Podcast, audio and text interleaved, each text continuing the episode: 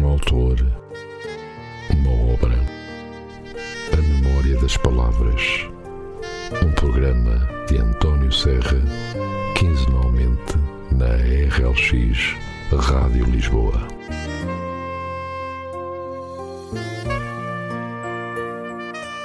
Ora então, muito bom dia e sejam bem-vindos a mais um programa A Memória das Palavras. Hoje é segunda-feira, o primeiro dia de mais uma semana. E é verdade, estamos bem perto já quase do fim do ano e já entramos numa nova estação, o outono. Espero que esteja tudo bem consigo. O meu nome é António Serra e vou aqui estar durante alguns minutos para lhe falar de um autor e de uma obra. Hoje trago-vos a obra Contos de Cães e Maus Lobos de Walter Ugumem, editada pela Porto Editora. Walter Ugumem é o nome artístico do escritor português Walter Hugo Lemos, que nasceu em Vila Henrique de Carvalho, em Angola, a 25 de setembro de 1971. Além de escritor, é editor, artista plástico, apresentador de televisão e cantor. Walter Ugumem é um dos mais destacados autores portugueses da atualidade. A sua obra está traduzida em várias línguas merecendo um prestigiado acolhimento em muitos países.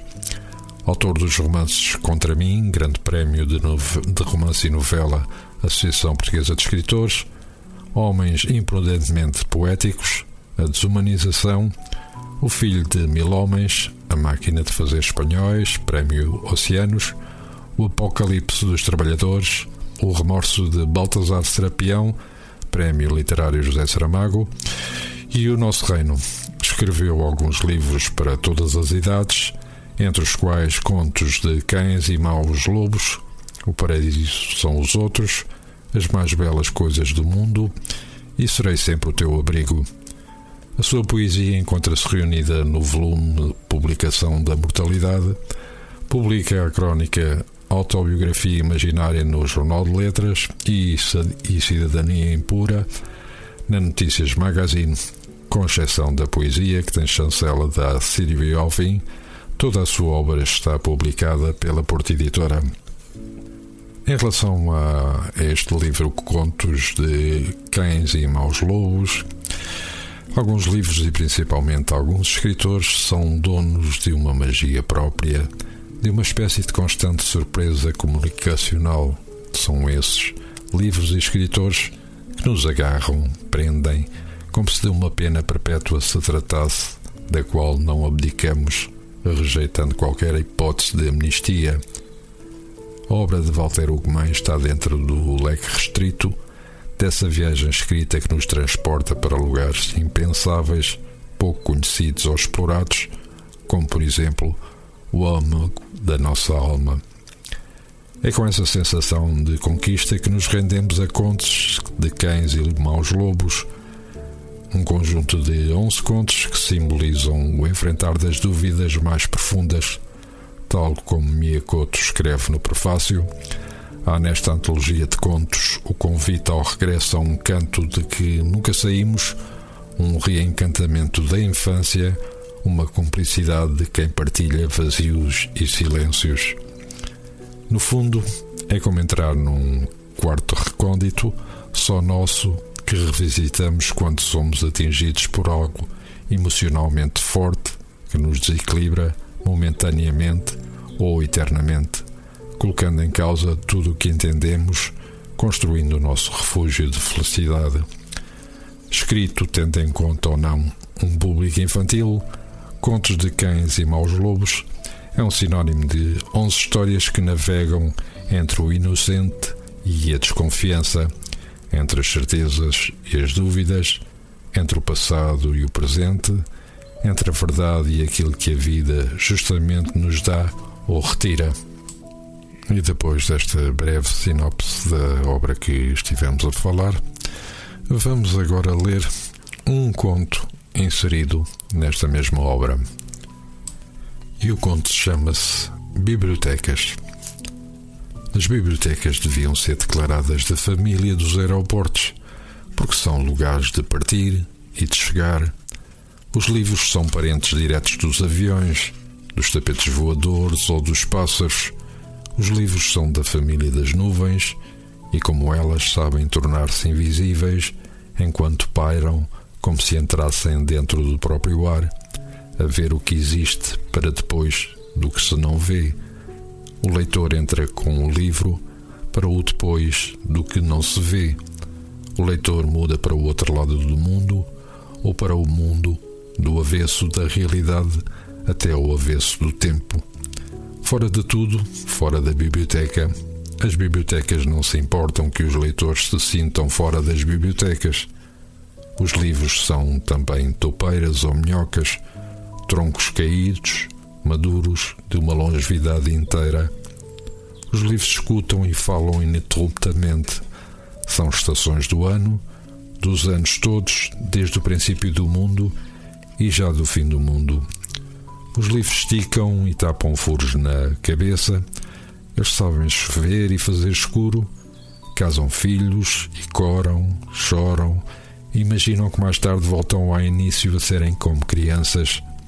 Os livros têm crianças ao dependuro e giram como carroceiros para as ouvir rir e para as fazer brincar.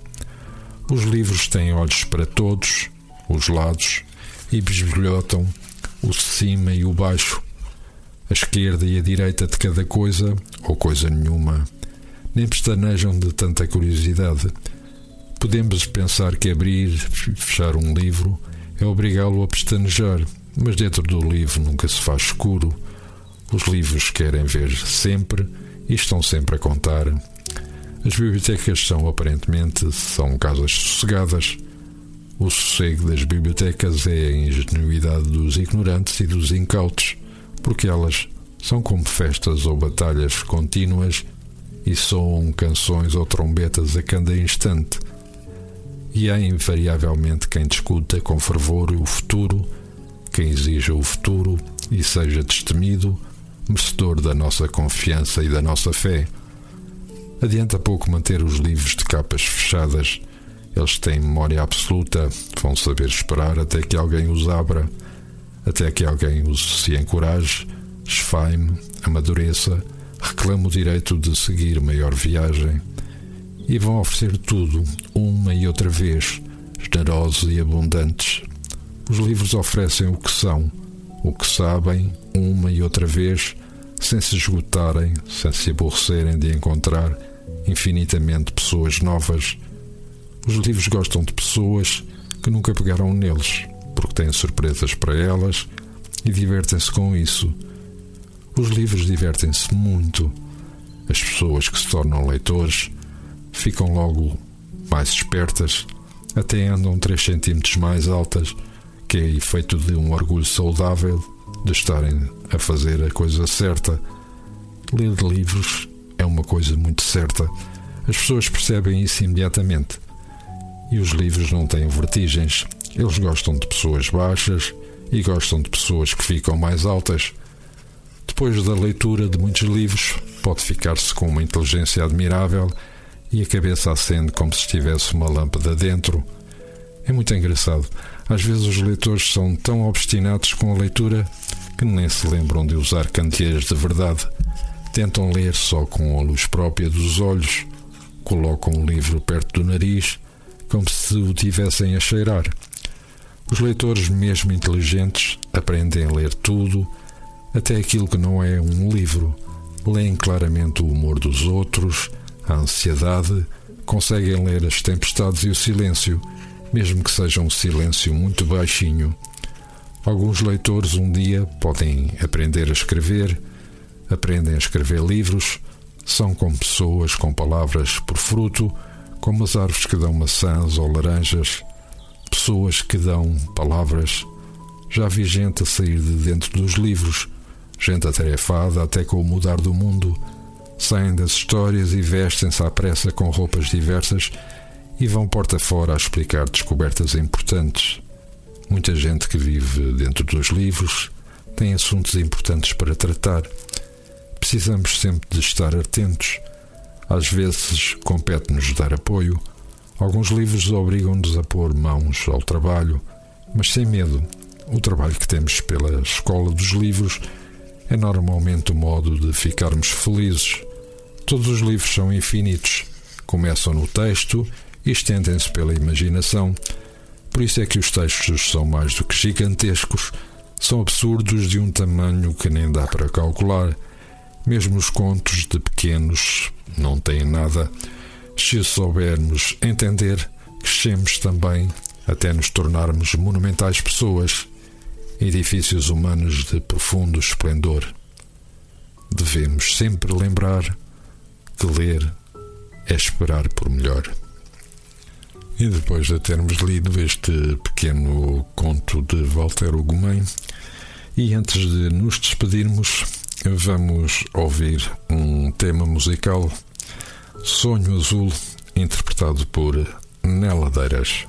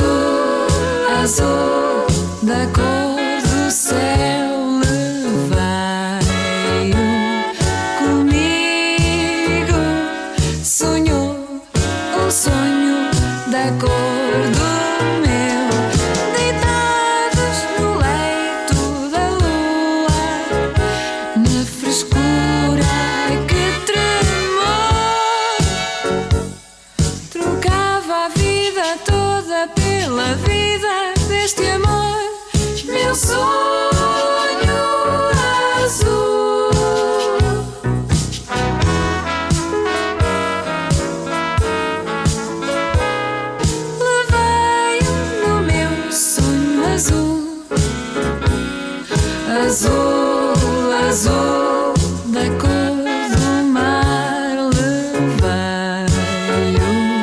comigo. Sonhou o sonho de apaixonar.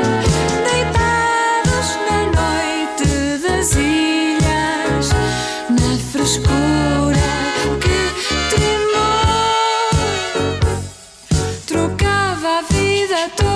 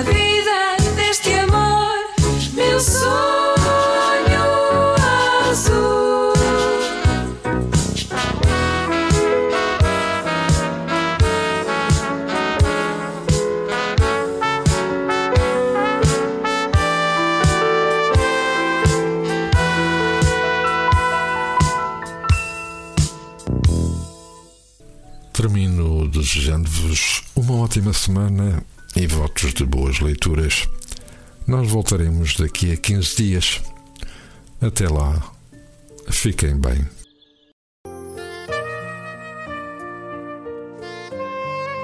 Um autor, uma obra, a memória das palavras. Um programa de António Serra, quinzenalmente na RLX Rádio Lisboa.